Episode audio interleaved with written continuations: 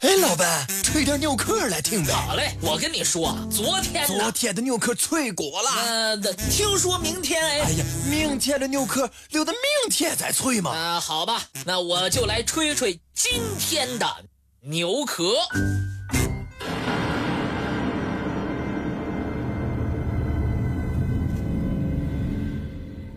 历史总是留下很多遗憾，光阴。总是毁去太多珍奇。庞贝古城、玛雅文化遗址，已经让人们感慨不已。吴哥古城，则更是在丛林之中吸引着人们的目光。吴哥古城，是柬埔寨的象征，它是人类文化当中的。一颗明珠，它与埃及的金字塔、中国的长城、印度尼西亚的婆罗浮屠并称为东方四大奇观。值得一提的是，与另外其他三大奇观的发现不同，世人能够找到吴哥古城的遗迹，纯属一种偶然。远在1861年。法国生物学家亨利·莫奥特来到法国领地印度支那半岛，也就是中南半岛的高棉，寻找珍奇蝴蝶的标本。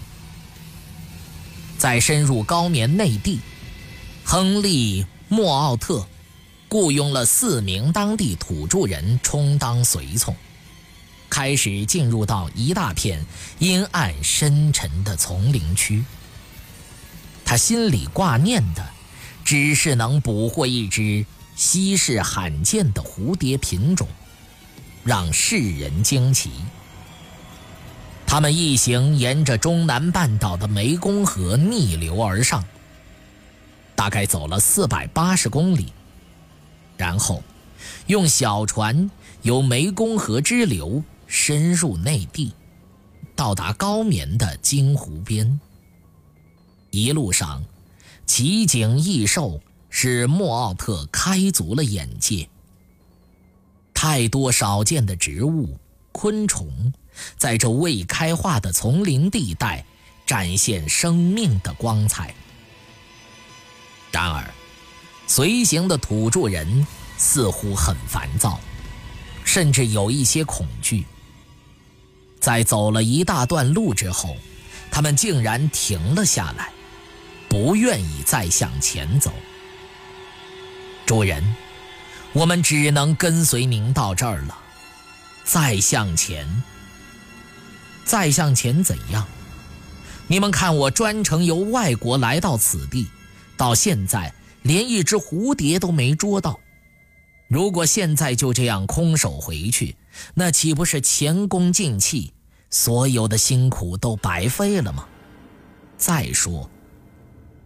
这个时候，仆人们争先恐后的抢着说：“可是主人，前面那座密林里藏着许多的幽灵，不但会使人迷路，还会用可怕的毒气把人给杀死。”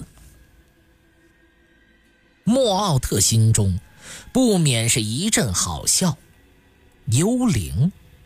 这些迷信的土著人居然还深信在这个时代里有幽灵存在，但，他只能鼓励胆怯的随从。这个时代怎么还会有幽灵呢？就算真有，我们这么多人还怕不能把幽灵给吓跑吗？要是能够把幽灵抓住，不但比捉蝴蝶来的有趣刺激。你们还能成为其他人心目当中的英雄，这还怕什么呢？土著人并没有被说服，反而一个劲儿的恳求莫奥特也不要冒险。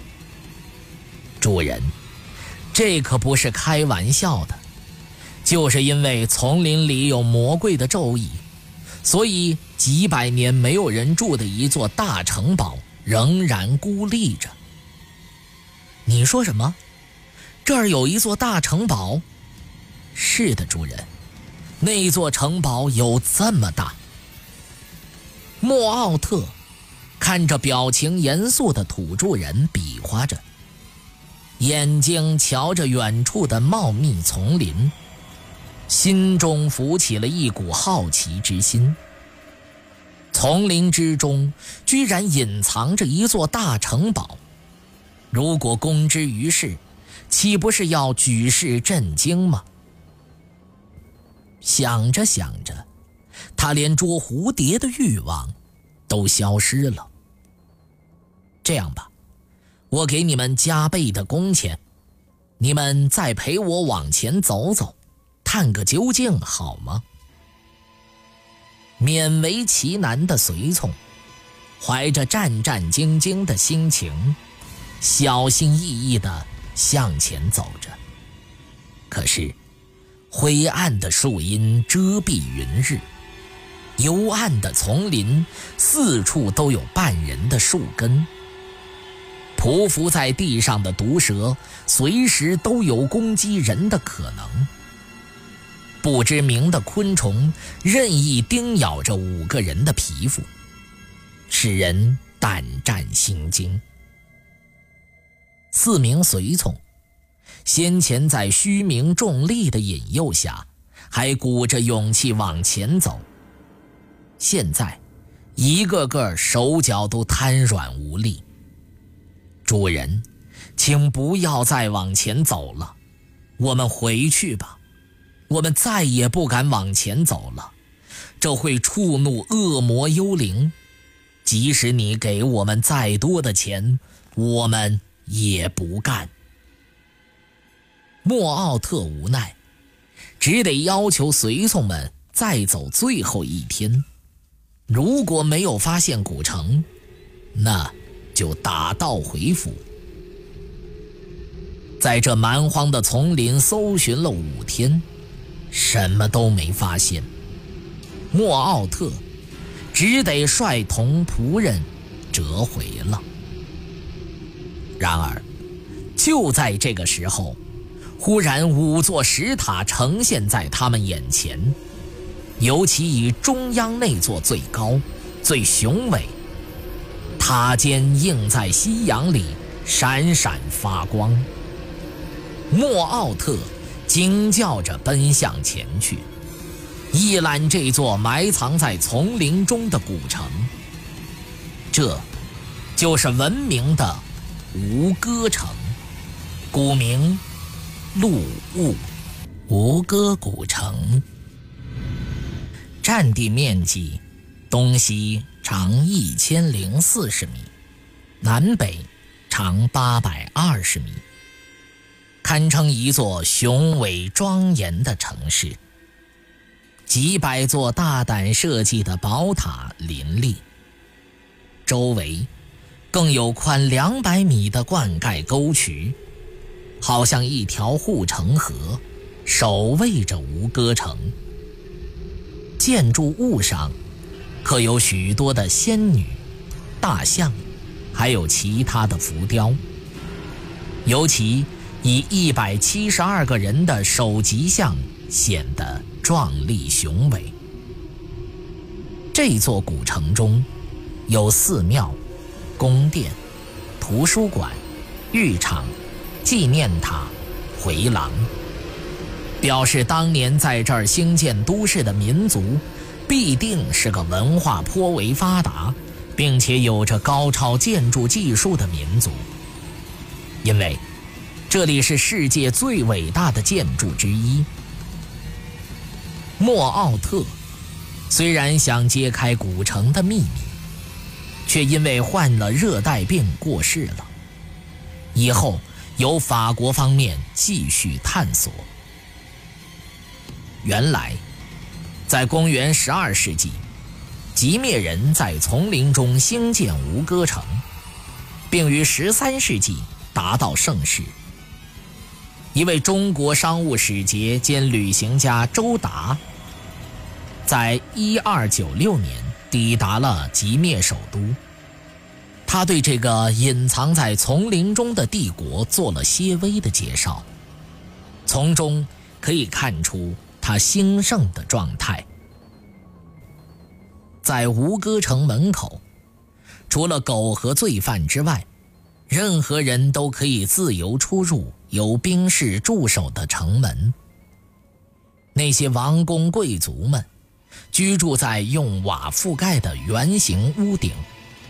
并且，都是面向旭日初升的东方，而奴仆则在楼下忙于工作。八荣神殿有二十多座小塔和几百间石屋围绕着一座黄金宝塔。神殿的东边，则有两头金色的狮子守卫着金桥。处处都显出极灭帝国丰盛的财力。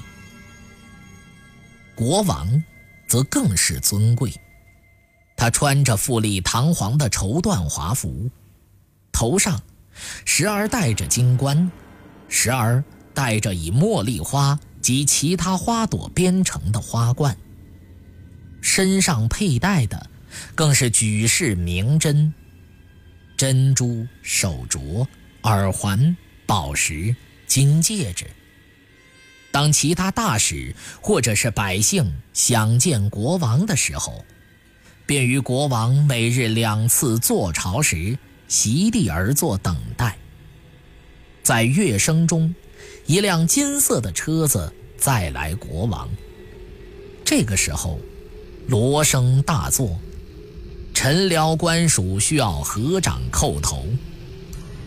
等到国王在传国之宝一头狮子皮坐定之后，锣声停止，众人才敢抬头瞻望国君的威仪，并将诸事奉告。从周达观所著的《真腊风土记》的这些细节，可以窥视极灭帝国的全貌。极灭帝国不但有富庶的国力。而且，是个有秩序、有法律的民族，人口曾达到二百万。然而，一四三一年，暹罗人以七个月的时间攻陷吴哥城，搜刮了大批战利品而去。第二年，他们再度光临吴哥城，却发现这儿变成了一座空旷的。无人城，不但没有半个人影连畜生也不见踪迹。究竟这些人到了哪儿去了呢？对此，众说纷纭。有人认为，可能有一场可怕的传染病侵袭了吴哥城，大部分居民相继死亡。侥幸生存的。将死者焚毁，以避免流行传染，然后怀着哀伤的心情远走他乡。又有人认为，这是国内发生过一场大规模的内乱，国民互相残杀，所有的人被杀戮一空。然而，这里却没有发现任何一具尸体。这实在是太不可思议了。还有一种说法是，暹罗大军攻占吴哥城之后，把所有的居民都强行带到某地去做了奴隶。然而，难道婴儿、病弱的，还有老年人也能够充当奴隶吗？有关吴哥城。为什么人去城空？这个秘密，恐怕只有等待着大家以后再去揭晓了。